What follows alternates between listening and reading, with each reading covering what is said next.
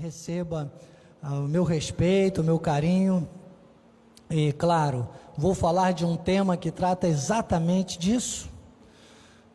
É, há mais ou menos uns quatro dias, meu bispo amado, eu falei, Senhor, eu queria uma palavra especial. Afinal, em junho nós iríamos celebrar cinco anos, não é isso? Em junho estaríamos celebrando cinco anos e não foi possível, adiamos, não foi isso? É lá da nosso início, do recomeço da regional, porque quando eu falo em Cabo Frio ou Rio das Ostras, eu não falo mais de Cabo Frio e Rio das Ostras, eu falo de regional, região dos lagos. E nós adiamos, depois veio essa situação aí, né, de fecharam as, as entradas da cidade e tudo mais. Bom, hoje nós conseguimos chegar aqui, porque nós persistimos e mesmo acreditem com todas as, as palavras contrárias que vocês não imaginam ou possam imaginar que eu tenha recebido desde o início, eu estou aqui. Eis-me aqui e estou muito grato a Deus, Bispo Feliz, porque naquele momento, naquela época, ainda não tínhamos isso aqui materializado. Deus tinha o momento para eu estar aqui ainda com o melhor, não é? Com o melhor. Então é aquilo que está na palavra sempre. É, nunca vergonha, em lugar de vergonha, Isaías 61, 7, em lugar de vergonha, dupla honra. Eu me sinto assim hoje. Eu me sinto como diretor de missões, com dupla honra de poder estar aqui neste local, nesta ambiência. Que maravilha! Ali vai ser salinha de crianças, é? Já está funcionando? Que bênção, que bênção. Não sei se Deus ainda usar esse espaço para que vocês permaneçam muito tempo, ainda dá para fazer um mezanino até desse lado aqui, uma outra área. Eu já estava ali pensando mil coisas, né? Um pé direito alto, muito bom é, frente, parabéns à placa, tudo, tudo, a toque de caixa, né? Trabalharam porque o irmão é digno de confiança. O ministério é digno de confiança. A graça de Deus é digna de confiança. O apostolado que está sobre a vida do apóstolo Miguel Ângelo é digno de confiança. Bata no seu peito aí e diga: Eu quero viver nesta terra, sempre digno de confiança. Oremos, Pai amado e bendito, Tu és maravilhoso, Senhor. Tu és tremendo, Pai. Tu és o autor, mas és também o consumador da nossa fé. Tu não deixaste, Senhor, que nós precisássemos fazer qualquer tipo de obra no que tange a nossa carne, a nossa força humana, para que se materializasse o teu poder e a tua vontade sobre as nossas vidas. Esta obra está completa, Senhor. Na carne, nós só temos que dizer, como disse Paulo: Cristo vive em mim. Por isso, Senhor, com a autoridade conferida por ti, eis-me aqui, aberto sempre sobre o altar apostólico e profético, como considero aqui a extensão deste apostolado que está sobre a vida do apóstolo Miguel Ângelo, conectado ao trono da tua graça, Senhor. Fala aos nossos corações. Estou totalmente submetido à tua palavra, as 14 epístolas como prisma da tua palavra, Senhor. O evangelho da graça como ciência que explica a Bíblia, Pai. Fala aos nossos corações. Não aquilo que nós apenas desejássemos ouvir, mas aquilo que tu tens de fato para falar. Assim eu recebo, assim eu compartilho, Senhor, que todos nós estaremos com os tímpanos ovelinos aguçados, com os ouvidos espirituais, para ouvir o que o Espírito diz à igreja. Em nome de Jesus, para a tua honra e para a tua glória. Amém e amém. Graças a Deus.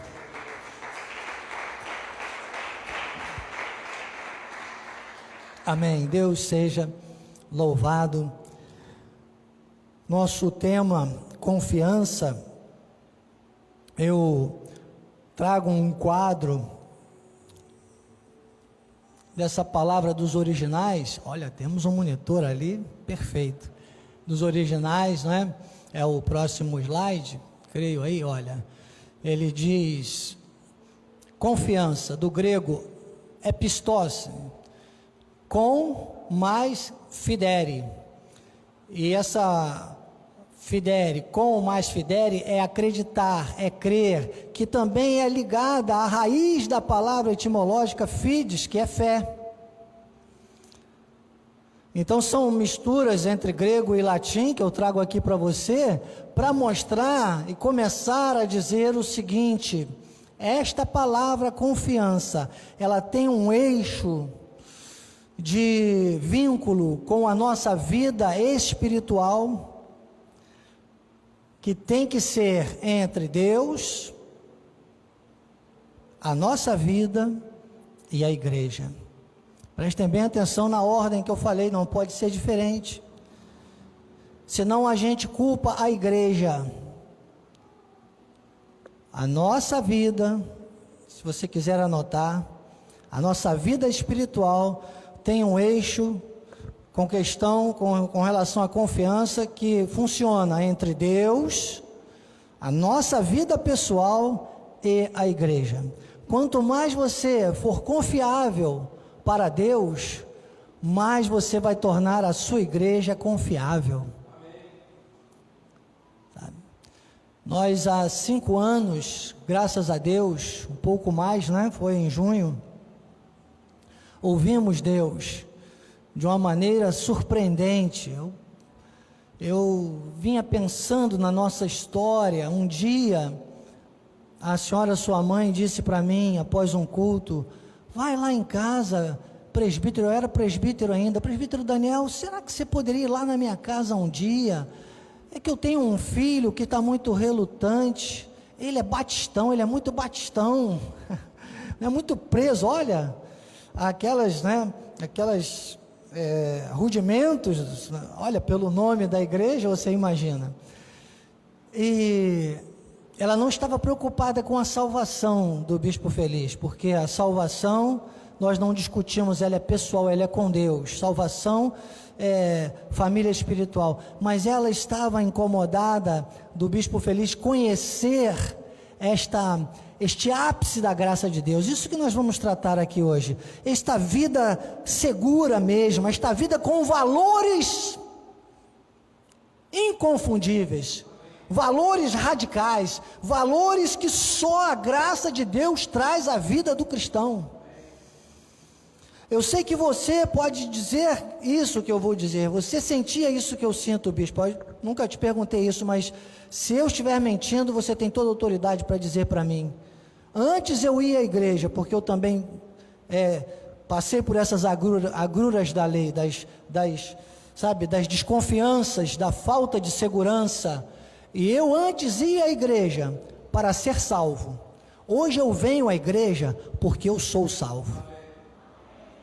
Então você está entendendo a confiança? Qual é o seu nível de confiança para com Deus? Qual tem sido o seu nível de confiança para com Deus?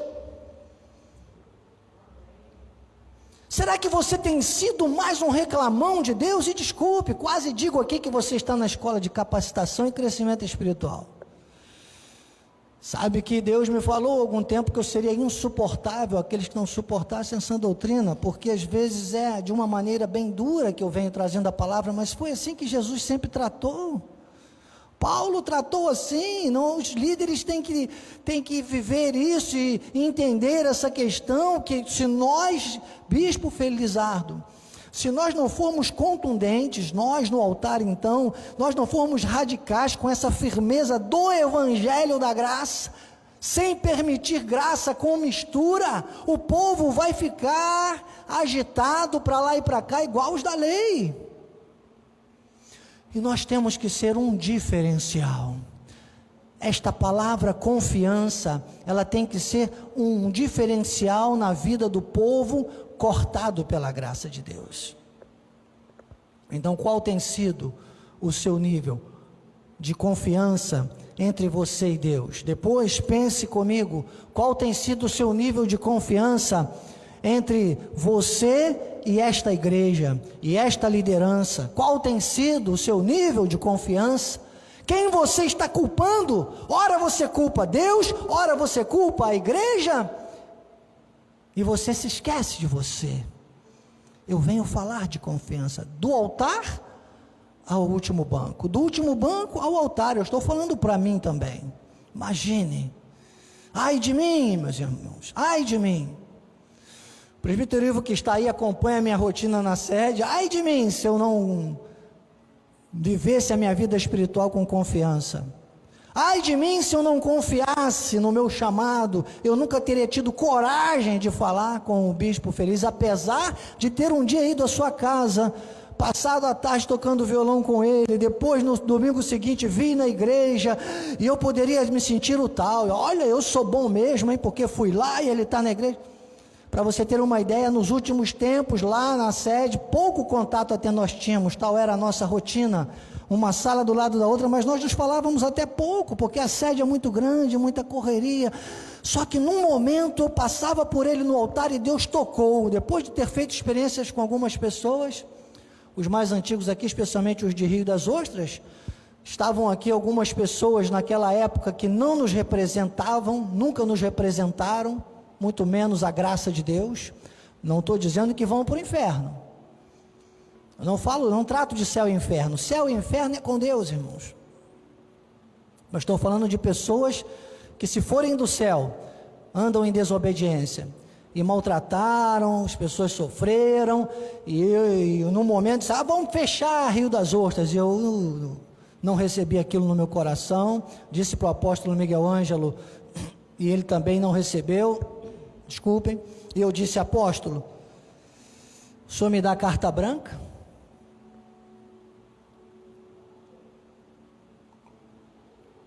Porque pastor Enéas, meu amigo querido, também muitas vezes frequentou lá a escola de capacitação, né?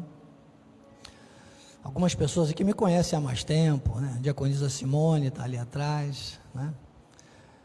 É, a sua mãe está aí também, porque de máscara, a, a, sua, não? Aquela loura lá que eu estou pensando que é a sua mãe, a Gilda não, quem é está de, de máscara preta? Ah, ah, é, também já nos conhecemos há algum tempo, né? É mas assim, os mais antigos daqui mesmo que me conhecem, né, é, para não arriscar mais errado, né, seria, eu chamo carinhosamente de trovão, é, a nossa amada, já, já frequentou a escola de capacitação também, você? Pela primeira vez, olha que bênção, né? E nem sei por que, que eu falei de tudo isso agora, hein? Que eu fui querer conhecer todo mundo e lembrar de todo mundo, mas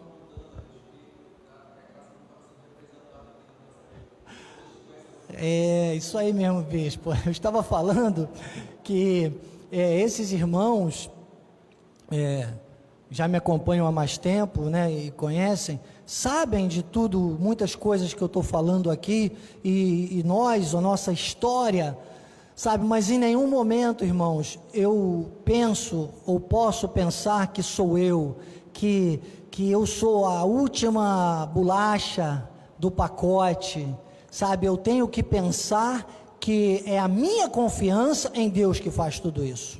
E depois, é a minha confiança no ministério que eu estou que fazem tudo isso. Tem que haver uma, uma ligação, sabe, uma base tríplice para que a graça de Deus se manifeste com essa verdade de confiança, desse chamado. E quando eu chamava o bispo feliz, Sabe, depois de experiências, era disso que eu falava, bispo. Alguns irmãos que me acompanham daquela época viram quantas pessoas eu mandei, depois de eu mesmo estar uma vez por mês servindo a ceia do Senhor, e Deus então tocava no meu coração. O bispo Feliz era o assessor direto do apóstolo naquela época. E eu dizia, Senhor, mas é isso? E Deus disse: É. Eu disse ao bispo Feliz: Bispo Feliz recebeu no Espírito, apóstolo, conversamos várias vezes. Aqui está o Bispo Feliz, há cinco anos, quase seis, não é? Muitas lutas, muitos ventos, muitas situações, mas está aqui, é uma família.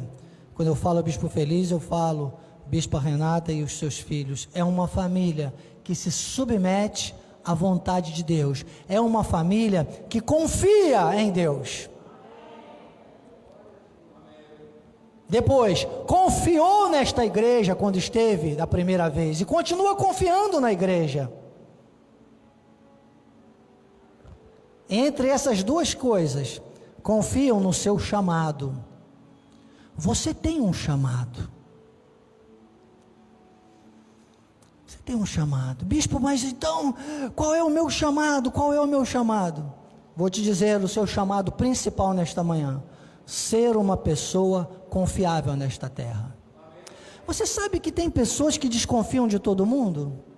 Vou lhe dizer uma coisa: quem desconfia de todo mundo não é confiável. Porque a pessoa, quando julga todos, normalmente, ela julga com o de pior que tem. Então ela vê no outro aquilo de ruim que tem nela. Se ela não consegue confiar. Tem gente que fala assim: não, meu único amigo é Jesus. Desculpe. Não, eu só confio em Jesus. Desculpe. Você não entendeu nada de família da fé.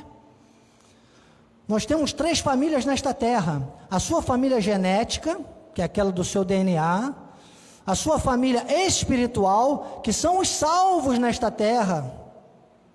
Lembra que eu falei agora daqueles líderes antigos que eu, eu não tenho autonomia para dizer, ah, vão para o inferno, são do diabo. Não, quem sabe, são mesmo minha família espiritual, até gosto muito, como pessoa, como ser humano, acredite, gosto. Se entrassem aqui agora e se arrependessem, quisessem, eu receberia, eu daria um abraço. Eu não bato a porta para ninguém. Porque eu não posso determinar quem é e quem não é minha família espiritual. Então, a princípio, eu vou ser o bom perfume de Cristo, tanto nos que se salvam quanto nos que se perdem.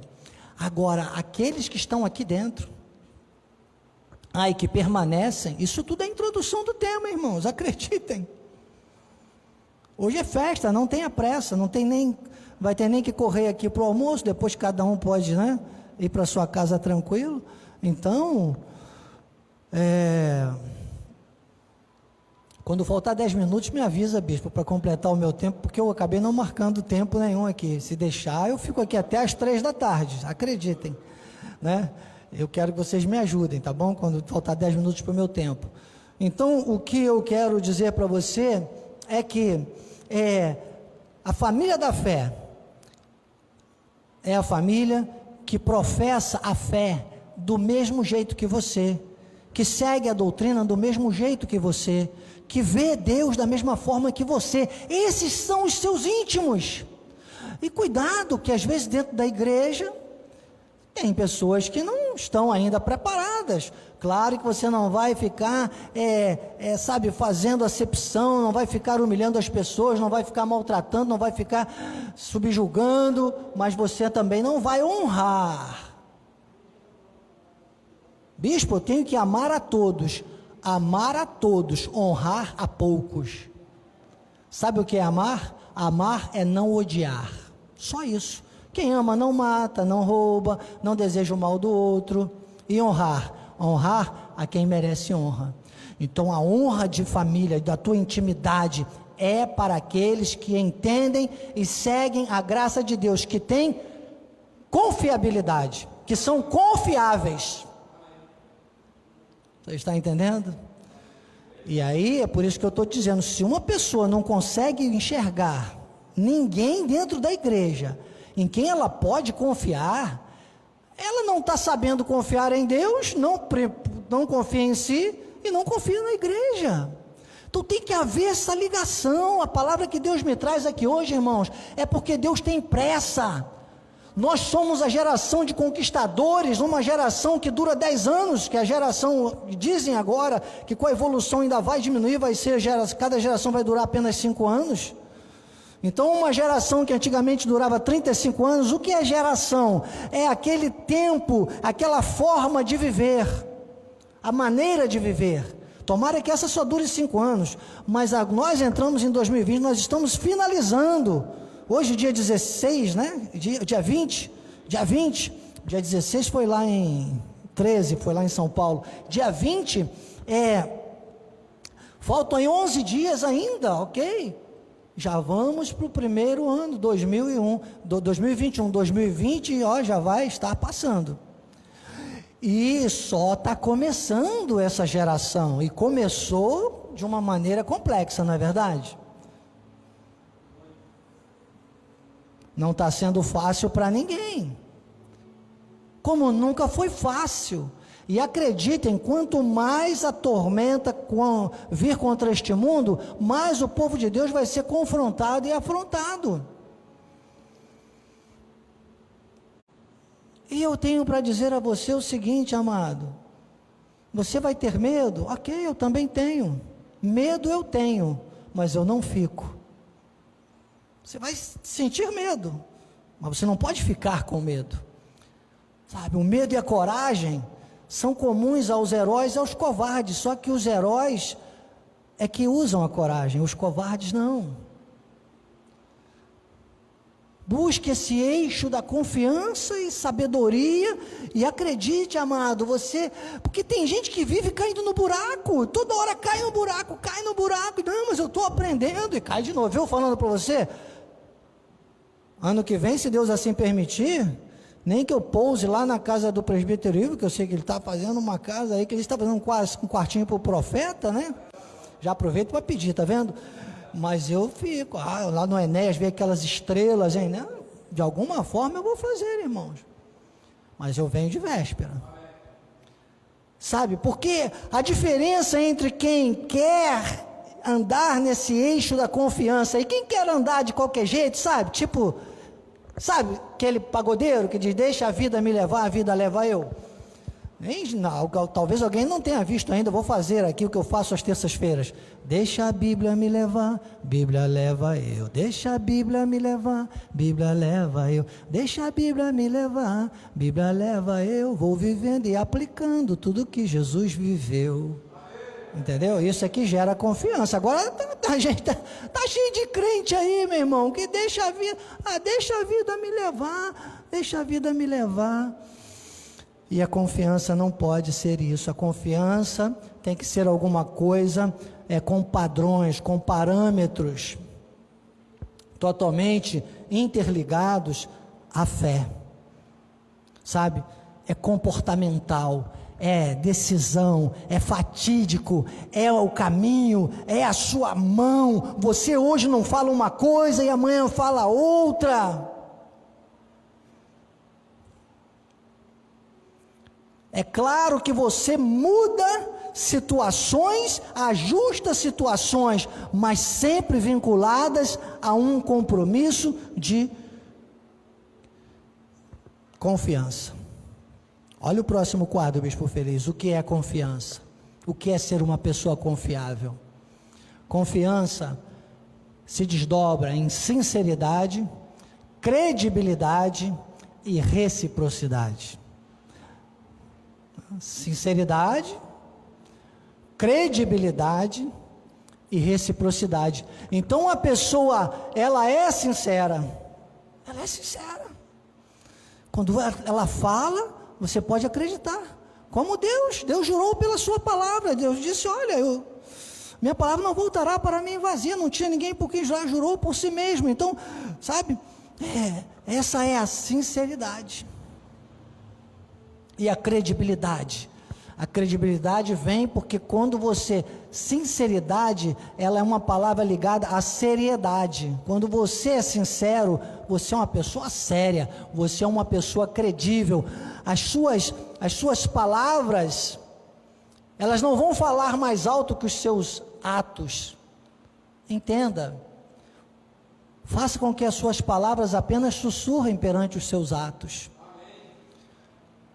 Tem uma coisa que eu digo muito às terças-feiras e com quem me rodeia mais próximo, que é: existe o falar, o fazer. As duas coisas, né? Tem o mesmo prefixo, né? Fá, ó, fá. E as pessoas se confundem, né? Você fala tão rápido coisas que você quer fazer, não é verdade? Vai fazer para você ver uma coisa. Demora. Mas tem uma que o prefixo é diferente, mas o sufixo é igual, que é exatamente a conclusão. Porque às vezes você fala e vai fazer, demora, consegue até fazer, só que tem um terceiro ponto que você dificilmente pensa nele: manter. Falar, fazer. Falar é fácil, fazer é difícil a beça, agora manter é quase impossível. E digo mais: na carne é impossível. Ninguém mantém nada na carne. Por isso que as pessoas vivem por aí agitadas de um lado para o outro. Hoje o bispo é bom, amanhã o bispo não presta. Hoje a igreja é boa, amanhã a igreja não presta. Hoje o apóstolo é bom, amanhã o apóstolo não presta. Hoje Deus é bom. Ah, se Deus fizer, Ele é bom. Se não fizer, Ele é bom. Porque assim que as pessoas dizem, se Deus. É, louvor aí que eu não canto, acredita, não canto. É, se Deus quiser, ele é, ele é Deus. Se Deus não fizer, não é assim? Se Deus fizer, que cantam aí fora. Que eu não canto, só estou aqui usando que eu vou mostrar uma coisa para você, como eu cantaria. Com a confiança que eu tenho em Deus. Sabe? É se Deus fizer, eu, eu, se Deus fizer, eu creio nele. Se ele não fizer, eu creio nele. Se Deus fizer, eu confio nele. Se Deus não fizer, eu confio nele também. Se Deus fizer, eu sou eu. Se Deus não fizer, eu continuo sendo eu. Eu tenho que ter essa confiança, eu tenho que ter essa posição. Mas as pessoas jogam tudo para cima de Deus. E eu vou te falar uma coisa: Deus não está fazendo mais nada, Ele já fez. Vai ler Hebreus 4,9 que você vai ver. Resta um repouso. O capítulo todo de Hebreus, depois diz esforcemos, tem que ter esforço para entrar nesse repouso. O capítulo todo de, de Hebreus 4. Vai ler Filipenses 3, que você vai dizer, Paulo dizendo: Olha, vamos, somos perfeitos. Vamos avançar para as coisas que diante de mim estão. Ele diz: Eu avanço para as coisas que diante de mim estão. Filipenses, capítulo 3. São textos que estão na minha mente, no meu coração. Vale 1 Coríntios capítulo 9, versículos 26 e 27. Textos que eu gravei na minha vida, na minha mente para viver. Quando eu descobri esse versículo de 1 Coríntios 9, 27, eu fiz, eu imprimi vários cartazes e espalhei pela minha casa. Que Paulo diz: Olha, eu não ando desferindo golpes no ar, sabe? Sabe, gente que dá tiro para todo lado, gente que é único. Ele diz: Não. Ele diz: Eu só tenho uma coisa. Eu esmurro o meu corpo e o reduzo à escravidão, para que, tendo pregado a outros, não seja eu mesmo desqualificado. Sabe? Confiança. Gerar confiança. Credibilidade. Ah, e reciprocidade. A confiança, ela gera reciprocidade. Porque você confia na pessoa e a pessoa confia em você. Eu nunca vou desconfiar do bispo feliz, sabe por quê? Porque ele confiou em mim. Porque ele demonstrou que confiava em Deus. Ele entendeu que eu confiava em Deus. Então nós temos uma ligação que tem que ser mantida. Porque falar, fazer e manter. Vamos avançar? Vamos. Segunda que é para a gente entender essa questão toda dessa introdução. Vou tentar fazer isso agora é, com o tempo que me resta. 2 Coríntios capítulo 1, versículo 15.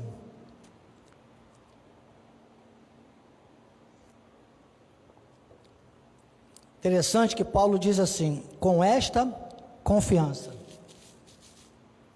Qual é a confiança que norteia a sua vida? Paulo diz: com esta confiança Resolvi ir primeiro encontrar-me convosco para que tivesseis um segundo benefício. Essa igreja estava reclamando que Paulo demorava, e havia muitos questionamentos, muitos julgamentos. E Paulo diz: Não, bem, eu vou voltar aí, vou, vocês vou dar prioridade, vou nessa minha segunda viagem, eu vou primeiro aí para que vocês tenham um segundo benefício. E nesse contexto ele fala, eu usei isso na última reciclagem ministerial, toda sexta-feira, às 10 horas da noite, eu sei que vocês estavam aqui, né? Mas está gravadinha lá, quem quiser acessar depois, uma bênção, eu não vou no texto todo, mas foi um sermão expositivo desse texto, e Paulo, ele dizia à igreja, olha, é coisas que eu falei, mas eu vou falar de novo, e tomara que vocês entendam isso plenamente, tomara que vocês compreendam tudo, porque eu, eu, eu estou nesta confiança. Paulo falava da palavra que ele pregava, da fé que ele praticava, da ligação que ele tinha com Deus, e que muitos, que a maioria da igreja, estava ali fermentando. Deus tem pressa, nós não temos mais tempo. Olha que lugar maravilhoso Deus vos deu aqui em Cabo Frio, irmãos. É hora de você chegar em casa hoje, pegar o seu telefone ou o seu WhatsApp. Se você falou alguma coisa dessa igreja, desse ministério, você que está aqui ou você que está pela internet, peça perdão aos bispos. Peça perdão aos irmãos da igreja. Converse com os irmãos da igreja. Reúnam-se, unam-se, encham este lugar. Encham Cabo Frio da graça de Deus. Encham a região dos lagos da graça de Deus com esta confiança porque Deus tem pressa. Não dá para ficar mais com essa coisa, sabe, de instabilidade. Tem que ser a confiança que traduz sinceridade, credibilidade, reciprocidade. Era isso que Paulo falava. Porque ele dizia para a igreja dos Coríntios: oh, vou voltar aí, vocês vão ter um segundo benefício. Eu vou voltar aí, vou dar prioridade a vocês, vou repetir tudo para vocês. Agora vocês têm que, que aplicar. Vocês têm que compreender. E aí eu trago esse texto de Isaías 41, 20. Os que tiverem boa memória, melhor que a minha ainda, que eu estou aqui com 59 anos, você sabe que começa a ficar complicado. Eu sei que não parece, eu tenho um, corpinho de 18, um cabelo de 35, não aqui que já está tudo branco. Mas vamos lá. E eu trouxe esse texto, né? Abrirei altos desnudos e pontes no meio dos vales. Tornarei o deserto em açudes de águas e a terra seca em mananciais.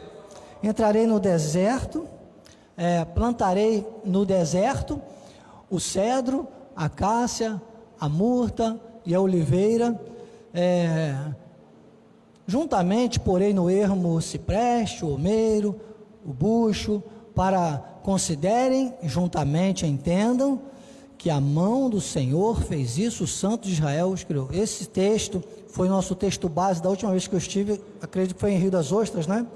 E o Bispo Feliz depois fez um desdobramento maravilhoso, explicou detalhes, detalhes e detalhes sobre cada um desse, desses citações feitas por Isaías que eram uma promessa para vivermos com a materialização do tetelestai, do está consumado da cruz do Calvário, e daquilo que foi revelado ao apóstolo Paulo. E hoje, eu volto aqui com esse texto.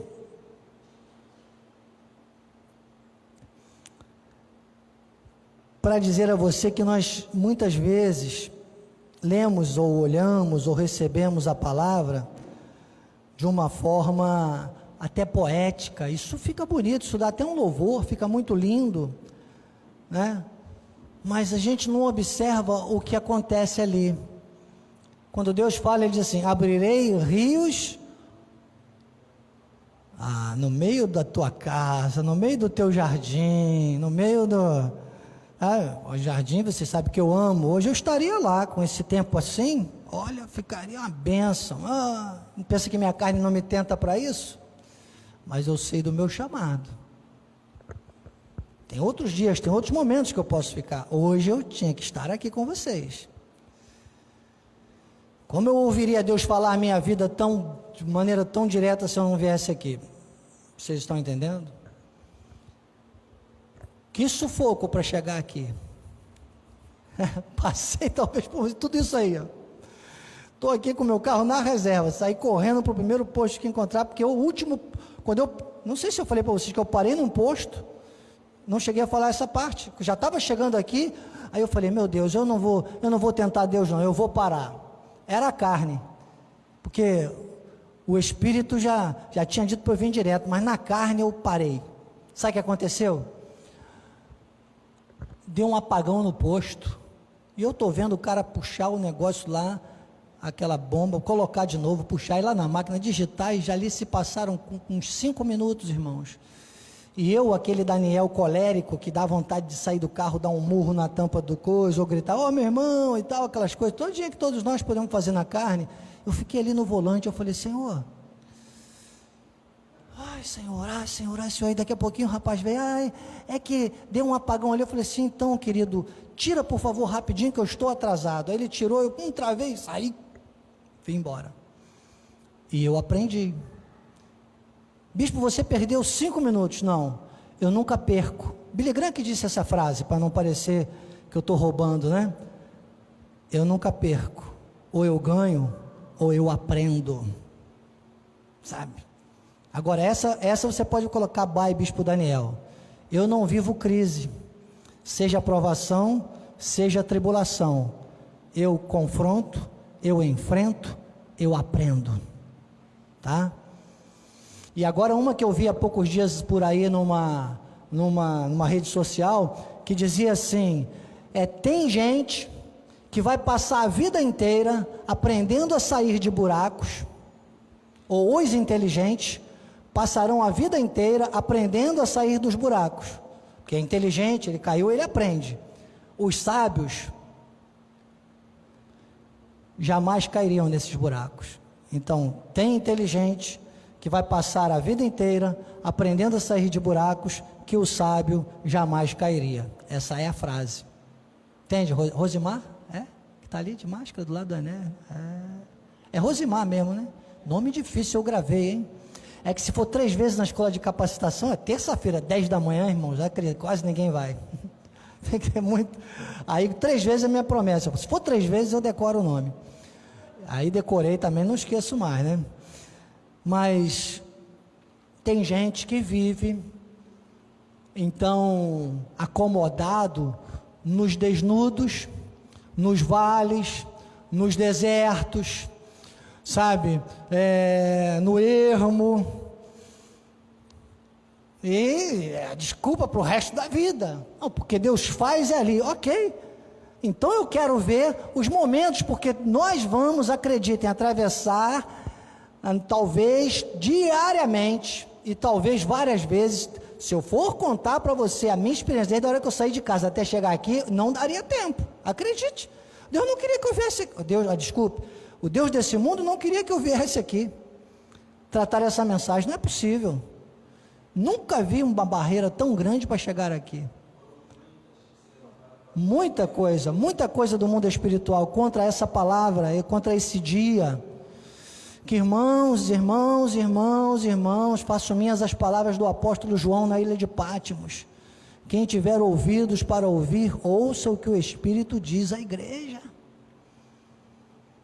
Chega, chega da igreja Cristo Vive, região dos lagos, passar aí rodeando, sabe? Eu tenho visto ainda algumas questões que têm se levantado aqui neste lugar, e Deus me manda vir hoje de uma maneira veemente dizer: olha, você precisa se levantar contra isso, que você vai ver o que Deus vai fazer na tua vida.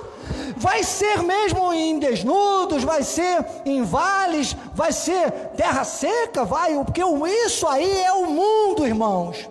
Isso nunca vai mudar.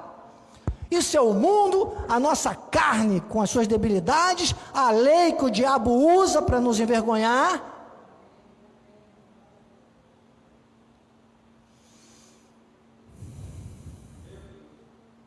O mistério da iniquidade que já opera.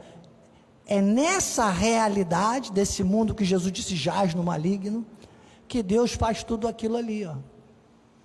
Que você vai ver diariamente na tua vida, tanto as afrontas como as vitórias.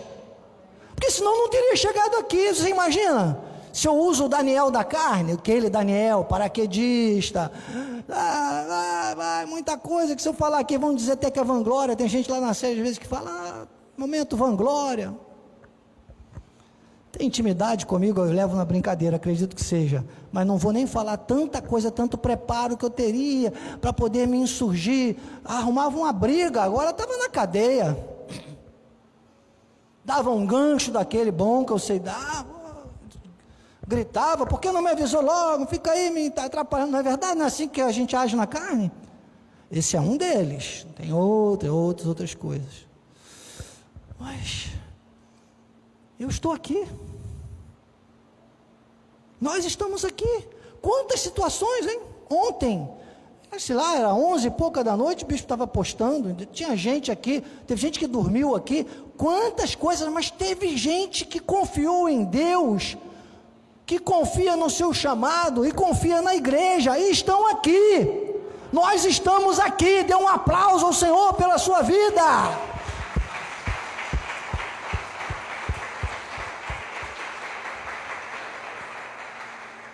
Agora vai ser um mar de rosas. Então chegamos aqui, tá tudo bem, tá tudo bem. Oséias 4, 6, irmãos, diz que o, o Senhor disse: O meu povo tem sido destruído porque lhe falta o conhecimento.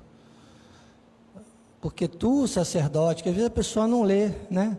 Rejeitada a minha lei. Então Deus reclamava que o povo sofria por falta de conhecimento, mas também reclamava do sacerdote. Vocês aqui, irmãos, eu vou dizer para vocês o que o bispo Gustavo, Gugu, tem um carinho muito grande por ele, nosso bispo regional. Hein? Fez aniversário ontem, é, mandei uma palavra para ele. E nós viajávamos, fazíamos uma viagem juntos para Itaperuna, e ele disse: Olha, o povo da Cristo Vive não tem direito de usar o Zés 46. Porque jorra do altar graça pura o tempo todo. Não, mas às vezes, não sei não, olha, o apóstolo, às vezes o bispo feliz, e é bispo, bispo Daniel, irmão, se você for olhar para a gente na carne, você vai se decepcionar, mas olhe a mensagem que jorra do altar, e nos ame incondicionalmente, e confie que nós confiamos em Deus e confiamos na igreja. Nós confiamos no nosso chamado, nós confiamos na denominação Cristo vive, e nós não estamos negligenciando neste altar com a palavra da graça, irmãos. Não estamos. Então eu chamo você hoje para não deixar nenhuma fortaleza mais cresça na sua mente ou no seu coração quanto à denominação Cristo vive, quanto ao teu chamado de ministro da graça de Deus, porque é a única mensagem, a única palavra que que muda completamente esta realidade. Volta no, no cipreste lá, volta lá, eu gosto dessa palavra cipreste, difícil, né? Aí, aí, volta lá no. A, mão, a única palavra que faz com que o mundo veja realmente Deus na vida do filho dele, porque ser filho de Deus nesta terra, são frases que eu uso muito, ser filho de Deus nesta terra é obra dele você é salvo por predestinação, está lá em Efésios 2,8, é o dom da fé, não vem de vós, é dom de Deus. Ser, ser filho de Deus. Agora, viver como filho de Deus nesta terra é obra nossa. Alcançar esse segundo benefício, alcançar esse ápice que Paulo falava na igreja dos Coríntios, entrar neste viés da, da confiança, da confiabilidade, da credibilidade, da sinceridade, da reciprocidade, é obra nossa. Aí você pode depois ler Efésios 2, do versículo 8 ao 10, que fala que não é de obras, não são obras da carne para que ninguém se glorie, mas somos feituras dele, criados em Cristo Jesus para boas obras, para andarmos nelas. Ótimo. Então aí eu entro nesse eixo de conclusão, porque às vezes a gente até fala, ah, quando está na frente então, sabe, é, até por ética, vezes, por ética, a gente é muito educado, então um na frente do outro, por ética. Cuidado com gente muito ética. Eu não gosto de gente muito ética. Sinceramente, bispo, desculpe. Você que está pela internet, ó, ética para mim não vale de nada. Já viu, já viu onde lá há mais ética? No meio da política. Pessoa que, que passa, não tem noção. Qualidade com o público, falar as coisas que as pessoas gostam de ouvir não tem nada a ver com o altar. O altar fala muitas coisas que a gente não gostaria de ouvir, né? nem eu gostaria de ouvir, tenho que ouvir. Então, eu gosto mais do caráter, porque ética é o que você faz quando está na frente de todo mundo. O caráter regenerado é quando você continua sendo ético, mesmo quando todo mundo não está na sua frente. Então, é, entenda que para lidar com isso aí, não pode ser desse jeito que o mundo lida, não, irmãos. E é o próximo quadro. Porque está aí, Deus vai fazer, é nesse mundo, é com essas escassezes, é com essas situações contrárias, e Deus vai fazer, e todos vão ver, todos vão ver Deus, todos vão ver que a mão do Senhor fez, senão não vai ver. É vergonha, é vale o tempo todo, vive no vale.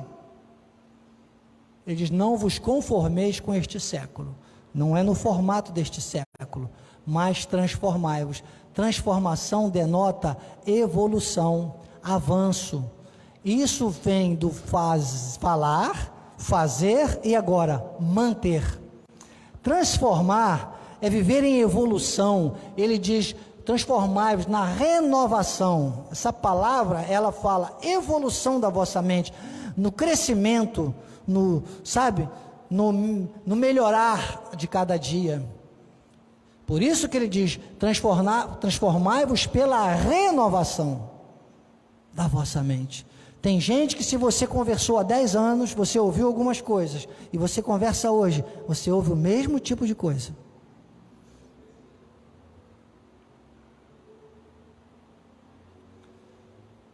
Sei que tem pessoas aqui que já devem ter me visto falar desse versículo várias vezes, mas nunca viram eu falar da forma como estou falando hoje, nem eu.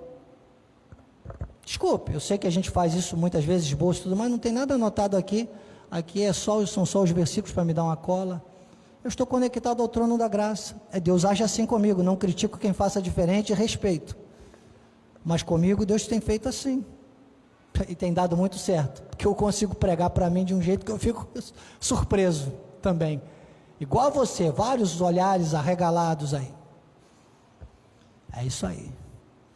Então é renovação da mente. Ah, aí você experimenta qual seja a boa, agradável e perfeita vontade de Deus. Senão não experimenta. Você não experimenta, ninguém vê você experimentar, porque nem você confia em Deus direito, você não confia em você e ninguém vai confiar em você. Você finge que acredita em Deus, finge que Deus te abençoou, e vira tudo uma máscara. Por isso que, graças a Deus, não gosta de máscara. É, a gente tem que ficar mascarado aí, mas sejam mascarados só nessa questão. Porque Tiago capítulo 1, versículo 7 disse: toda boa dádiva e todo dom perfeito ah, são lá do alto, descendo do Pai das luzes, em quem não pode existir variação ou sombra de mudança, em quem não pode existir desconfiança. É assim que funciona. Efésios 6,16, quando fala da armadura de Deus, nessa conclusão ele diz: embraçando sempre o escudo da fé. Lembra a palavra que dá origem à fidelidade, à confiança? A credibilidade, a sinceridade, a reciprocidade, embraçando sempre o escudo da fé, com o qual podereis apagar todo o deserto, todo o desnudo, toda a terra seca, tudo que é esse mundo para nós, a nossa carne com relação a esse mundo.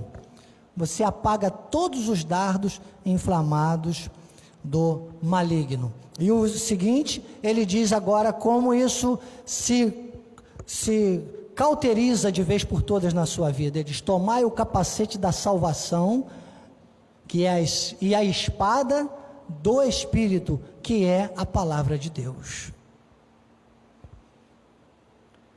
E ele fecha. Para mim, quando ele pega e diz, você pega a palavra, que não é uma espada. As pessoas pensam que a palavra é uma espada de dois gumes. Não, ela é mais cortante. Quando ele fala aos hebreus, ele diz a palavra de Deus é mais cortante que uma espada de dois gumes.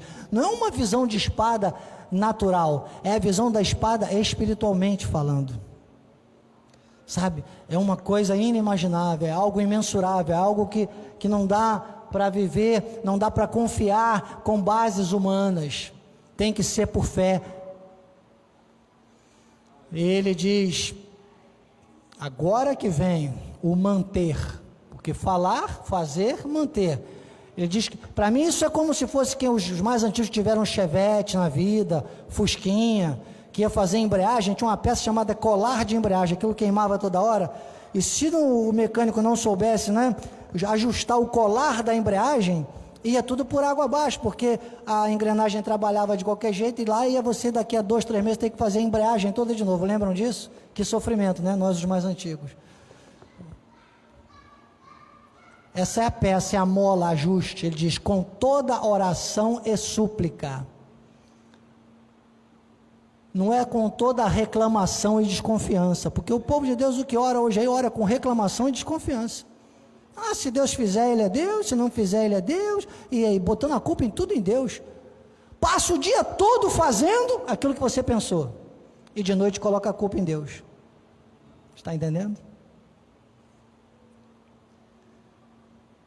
E o que me encanta é quando ele diz assim, ó, em todo o tempo, e diz a forma de você fazer essa oração.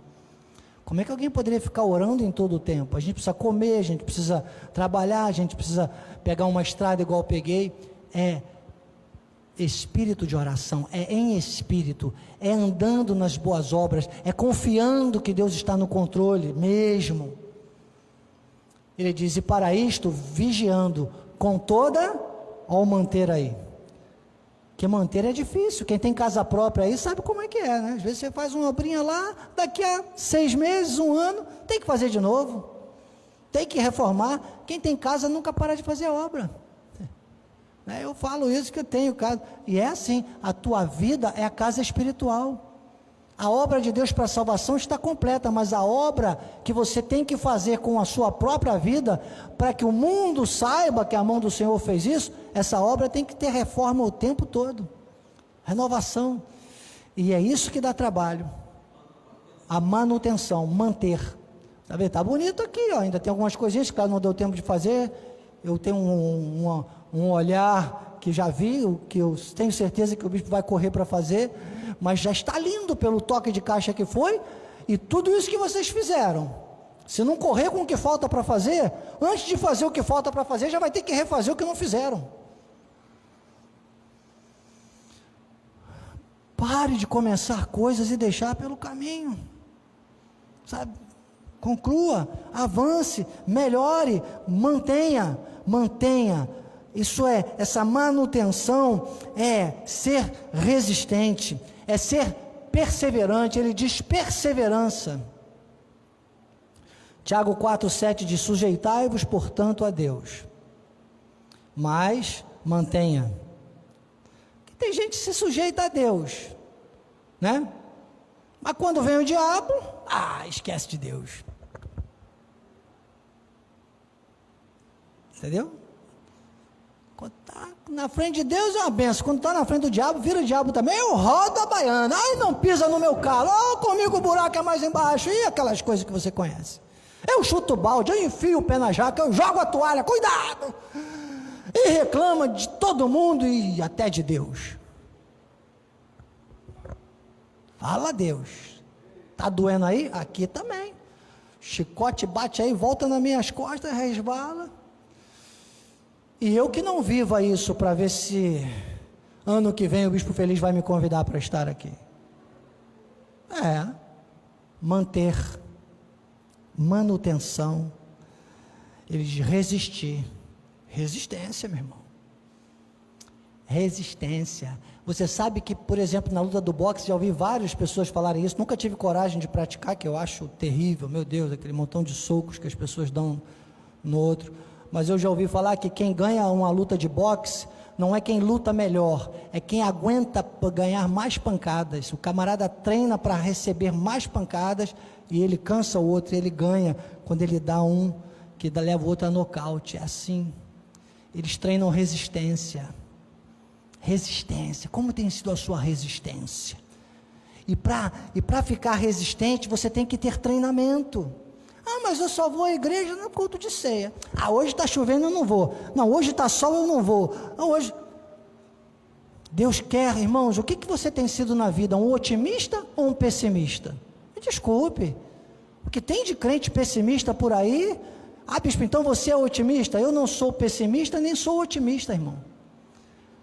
Eu sou realista. Eu sou um resistente, eu sou confiável, eu confio em Deus. Eu confio em Deus. Por isso eu sou confiável e consigo confiar na minha igreja. E firmamos essa trilogia maravilhosa, porque o, quando o vento bate forte no alto mar, sabe o que o pessimista faz? Ele abaixa as velas e ó, se esconde lá na proa, fica lá escondidinho. E muitas vezes o barco vira e ele morre. Ele é o pessimista. Sabe o que, que o otimista faz?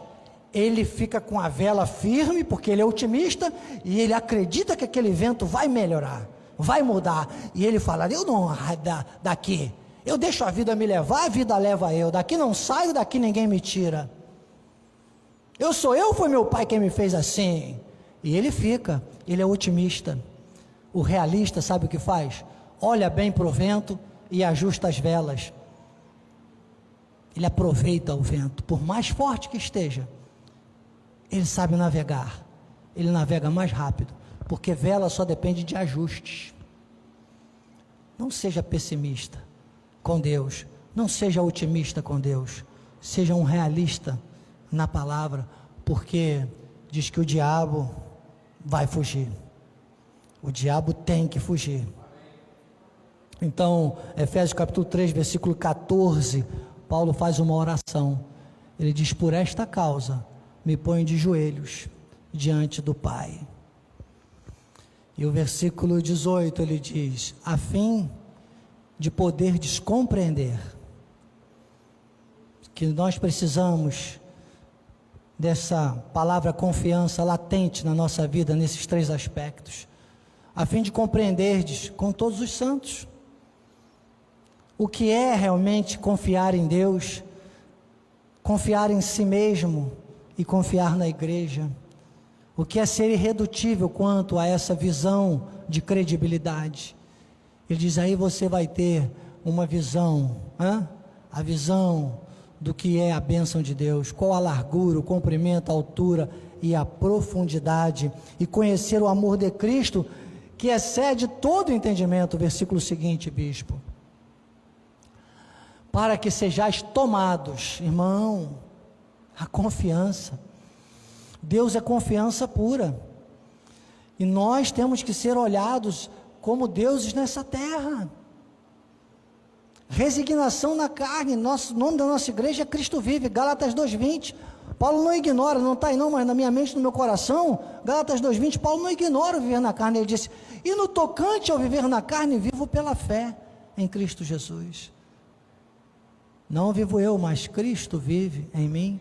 Então é resignação, é viver Cristo mesmo, é, sabe, é entender essa, essa questão do plano de Deus. Ele diz: você vai ser tomado de toda a plenitude de Deus. O dia que eu vi esse versículo, eu falei: Senhor, se existe uma plenitude de Deus para eu viver aqui na terra, eu quero essa plenitude.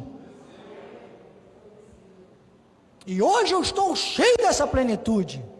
Ontem eu estava um pouquinho menos, amanhã eu vou estar mais. Porque isso é evolução. Isso é crescimento. Ora, versículo 20. Aquele, aquele que é poderoso para fazer infinitamente mais do que tudo que você confia. Porque você só pensa e fala aquilo que você confia. A boca fala do que está cheio o coração. Uma hora você fala a benção, outra hora você está amaldiçoando. Como é que é isso? Então, infinitamente mais do que tudo quanto pedimos ou pensamos.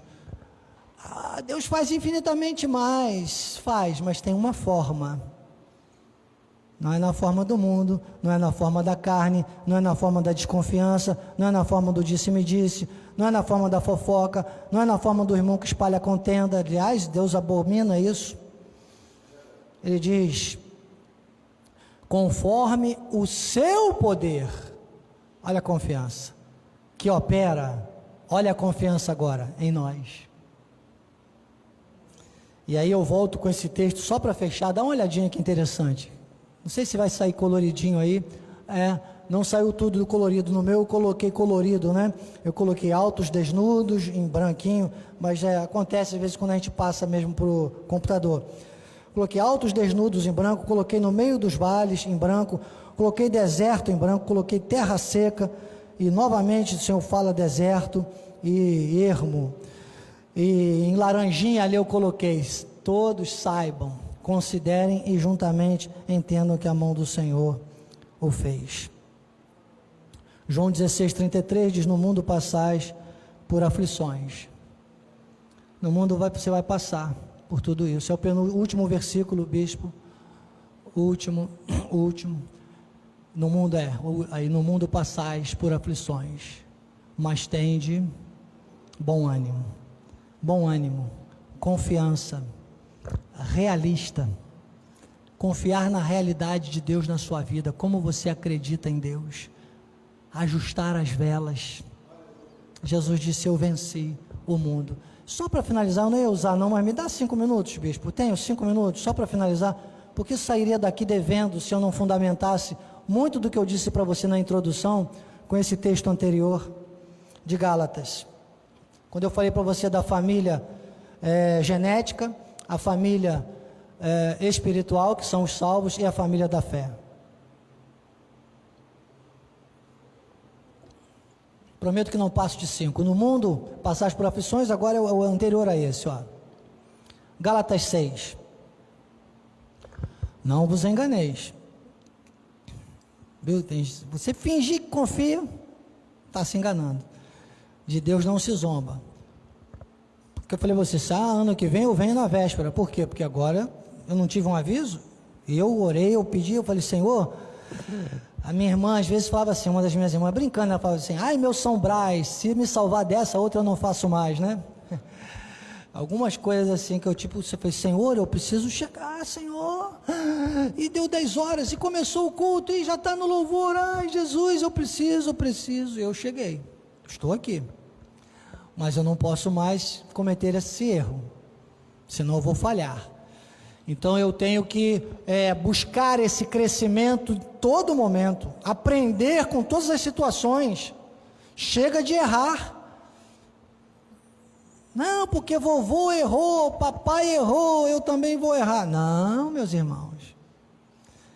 O que os nossos pais esperam de nós, o que eu espero dos meus filhos, é que no mínimo eles sejam melhores que eu.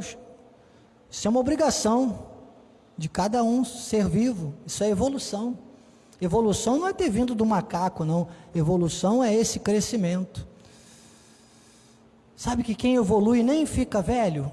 Não fica velho, fica experiente. Quem envelhece, né? quem cresce e amadurece, não envelhece, vira sábio. Sabe, agora quem não amadurece, vira chato. Ninguém quer ficar perto. Desculpe. Deus não se zomba. Aquilo que o homem semear, isso também se fará. Porque isso é graça. A graça de Deus só funciona assim. Não é faz de conta, não é máscara.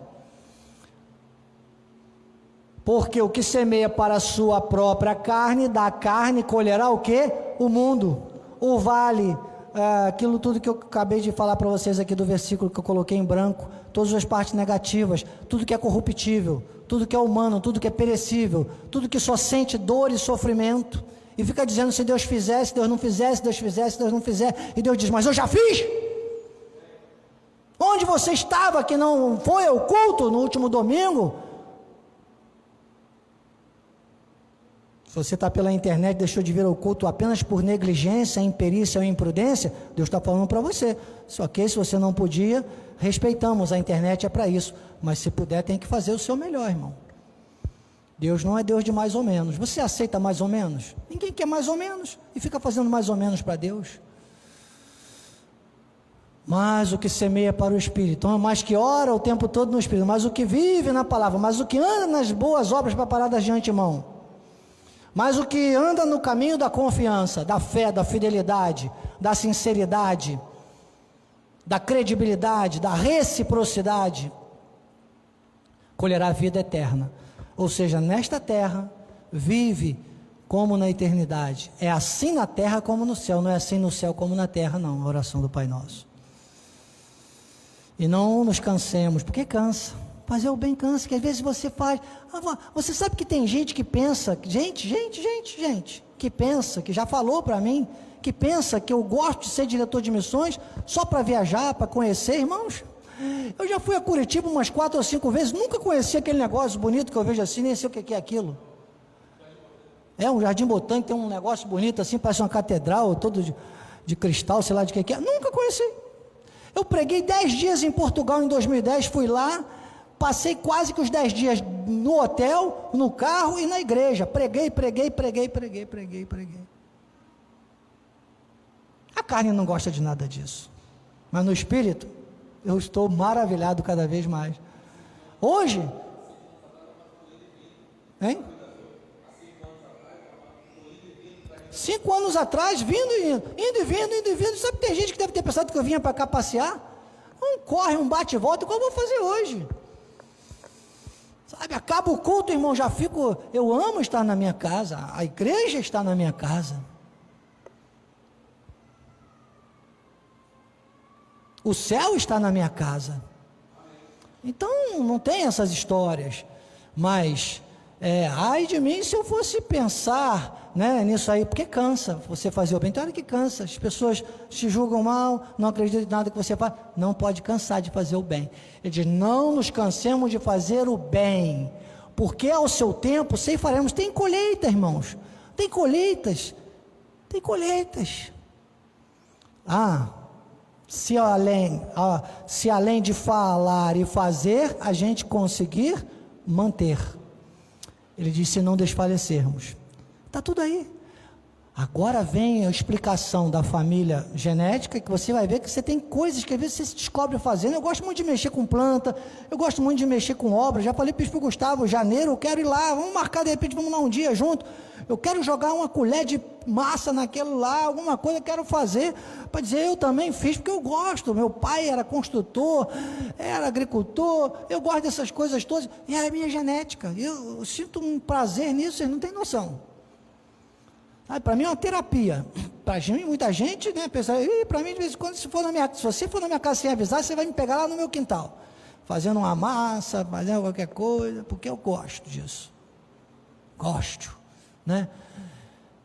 Ele diz: é. Por isso, enquanto tivermos oportunidade, aí eu gosto dessa parte que é a genética. Eu não condeno ninguém, eu entendo a multiforme graça de Deus, eu amo todos os meus irmãos espirituais. Você sabe que tem igrejas por aí que dizem que a nossa não vai para o céu porque a gente não batiza, a gente não faz nenhum dos rudimentos? Pois eu não digo que nenhum deles vão para o inferno, porque eu é que sou do Ministério da Reconciliação. Então eu acredito na salvação de todos eles que professam, que creem que Jesus Cristo é o Senhor. Eu acredito, são minha família espiritual.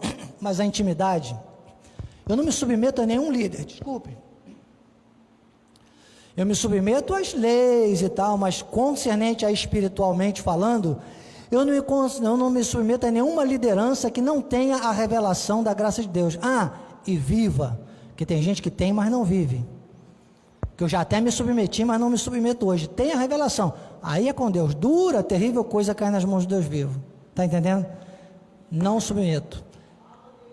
Por isso, enquanto tivermos oportunidade, então entendam: você está na terra para confiar em Deus confiar em si, confiar na igreja.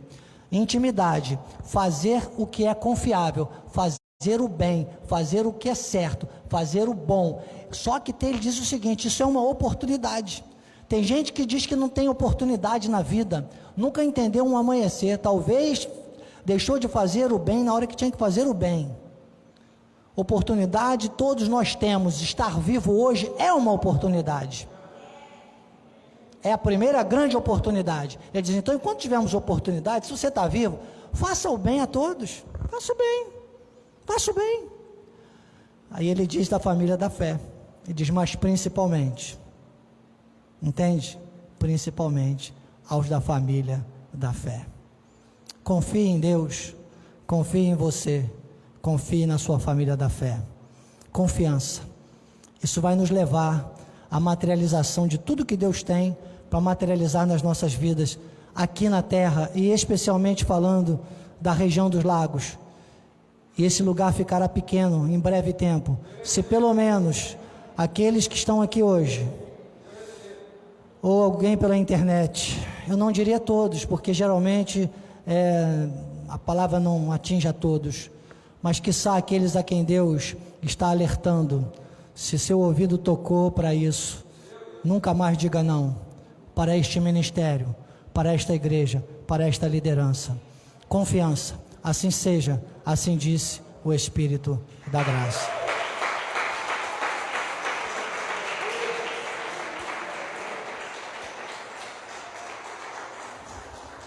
Bispo, desculpe aí, acho que meus cinco viraram 15. mas o apóstolo também faz isso com a gente, quando ele fala assim, eu queria terminar, né? ele fala, para concluir, você sabe que tem mais 15 minutos. São os cinco minutos apostólicos. A gente aprendeu direitinho, né? Bispo, nós aguardamos tanto tempo né, para receber o amado, a nossa expectativa era recebê-lo na ocasião do aniversário, como o amado bem disse, e aprove ao Senhor que a data fosse hoje e não poderia ser diferente. Esses cinco que viraram 15, que poderiam virar muito mais, trouxeram para nós crescimento, edificação, fundamentação e testificação da vontade perfeita do Senhor. Aqueles que estão de acordo, digam amém.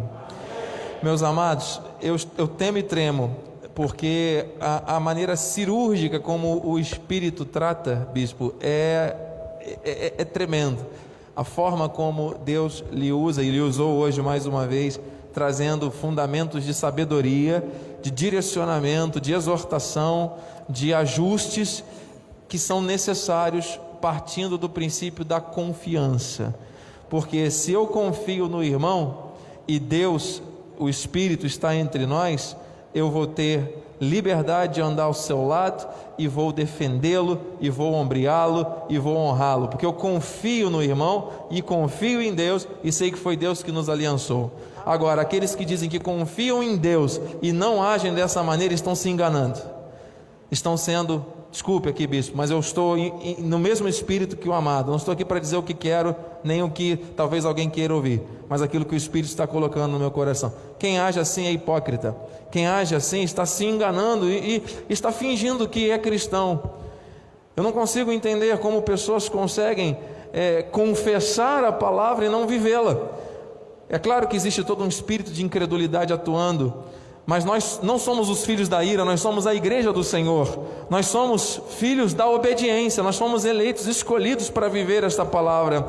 E eu louvo a Deus, amado, porque eu creio que esta mensagem, esta palavra da graça de Deus é que vai descedentar, impactar e transformar vidas. E eu louvo a Deus, bispo, porque o Espírito trouxe através de seus lábios mais uma vez esta confirmação.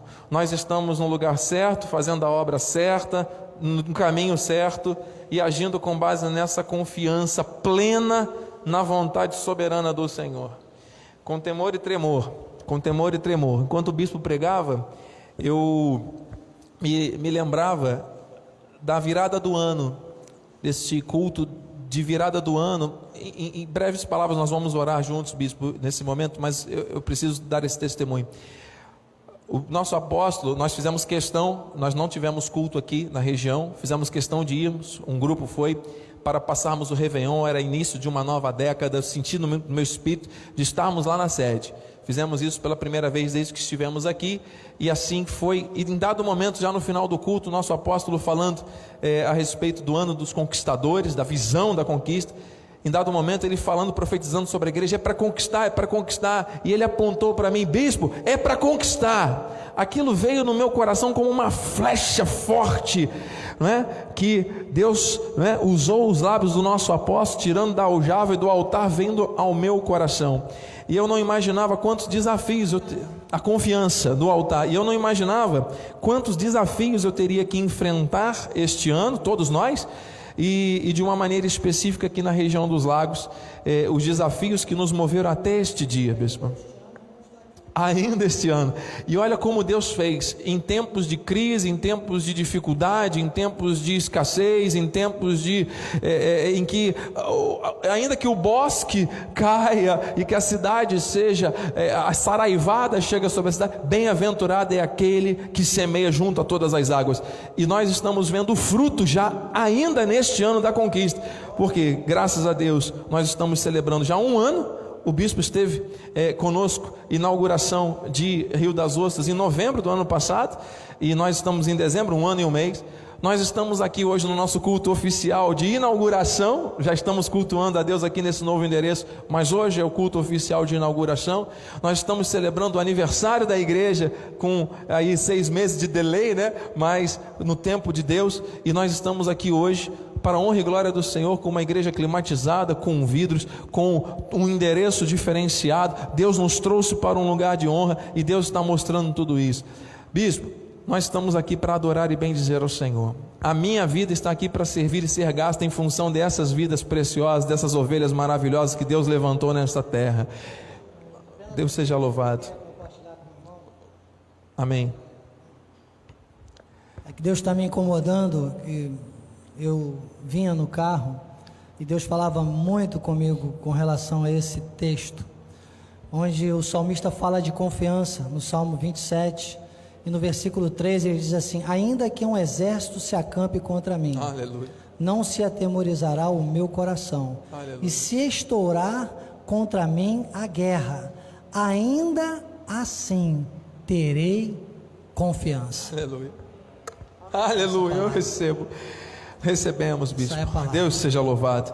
E olha, é, é- é nesta ambiência de confiança que nós vamos avançar para 2021, 22, os próximos anos aqui. E eu creio, amado, que é baseado nessa confiança, primeiro em Deus, na Sua palavra em graça revelada, na igreja e naqueles que Deus tem levantado aqui para fazer esta diferença, que nós vamos caminhar e nós vamos avançar, amado. Nós somos confiáveis porque confiamos em Deus. Amém. E se você é confiável, amado, você vai convidar pessoas, essas pessoas vão vir porque o teu testemunho é um testemunho de vida transformada.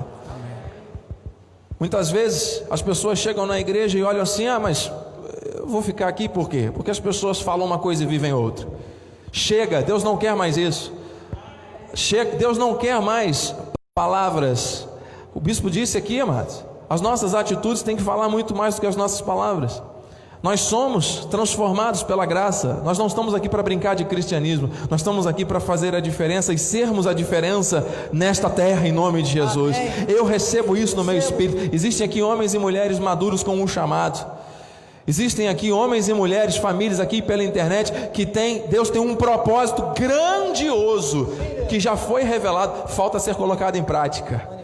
Ah, mas são situações, são isso, são aquilo, são questões, são questiúnculas. Deus não quer isso. Olha, eu falava com a minha esposa agora esses dias, falava acho que ontem ou hoje, nós estávamos conversando a respeito justamente da confiança da fé. Deus não trata com as pessoas que vivem questionando, duvidando, murmurando e vivem aí assim, andando em círculos. Por quê? Porque a voz de Deus é siga este caminho e muitas vezes a pessoa mantém a sua visão e isso acaba trazendo outros resultados. Amados, a pregação já foi do bispo. Eu não estou aqui pregando. Eu estou apenas dando testemunho e Está agradecendo. germinando, está germinando. Germinando, porque já caiu no meu em cada coração. coração. E eu estou aqui muito feliz, bispo, energizado por esse espírito. E nós queremos orar pela sua vida, claro, agradecendo a Deus. Eu, eu sei da sua humildade, da sua gratidão e da sua, de forma voluntária, de tão amorosa de estar aqui, bispo. Eu fico muito grato a Deus. E nós somos tremendamente impactados, edificados, tenho certeza que todos aqui né, sairemos daqui muito fortalecidos. Amados, vamos ficar de pé nessa hora, vamos agradecer a Deus, vamos orar com confiança. Que manhã maravilhosa, que dia histórico, que dia memorável para o nosso ministério. Família no altar, vamos orar. Bispo, eu creio, Deus está agindo em favor da vossa sogra. Eu creio, nós conversamos com a bispa ali, Deus está cuidando de tudo. Creio que Deus vai continuar dando grandes sinais na sua vida, no seu ministério. Aquilo que o irmão fizer vai ser sempre muito, muito bem sucedido. Vamos, vamos orar, igreja, estenda suas mãos. Pai amado, Pai bendito, Deus todo-poderoso, Deus fiel, muito obrigado, Senhor, por esta manhã especial.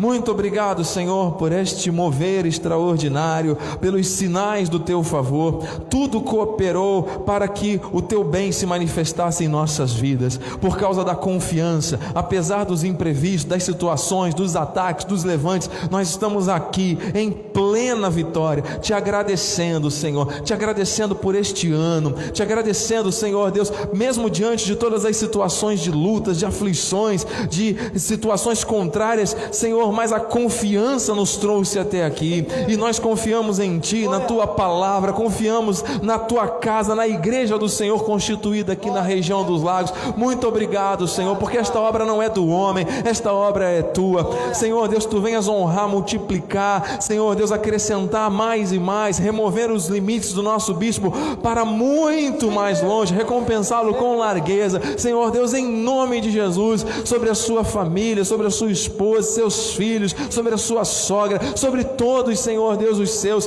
receba bispo, em nome de Jesus, grandes sinais do favor do Senhor, ainda este ano, o infinitamente mais. Nós recebemos para nós, profetizamos sobre a sua vida, em nome de Jesus, e com um coração grato, vamos viver esses últimos 11 dias de maneira profética, vamos viver no 2021 em perfeita vitória, conectados com esta confiança que vem do alto, com esta vontade perfeita, boa, perfeita e agradável do nosso Deus, em nome de Jesus. Muito obrigado, Senhor, por cada um aqui presente, aqueles que estão pela internet, Senhor Deus, porque o Senhor nos mostrou o caminho e agora nós vamos andar por ele. Muito obrigado, Jesus. Nós te louvamos, nós te exaltamos e que os teus anjos se acampem ao nosso redor, nos levando em plena segurança ao nosso destino final. Aqueles que farão viagens, acampa os teus anjos, livra dos acidentes, dos problemas do trânsito, Senhor Deus, para a glória do teu nome, que a tua graça, a tua paz e as doces consolações do teu Santo Espírito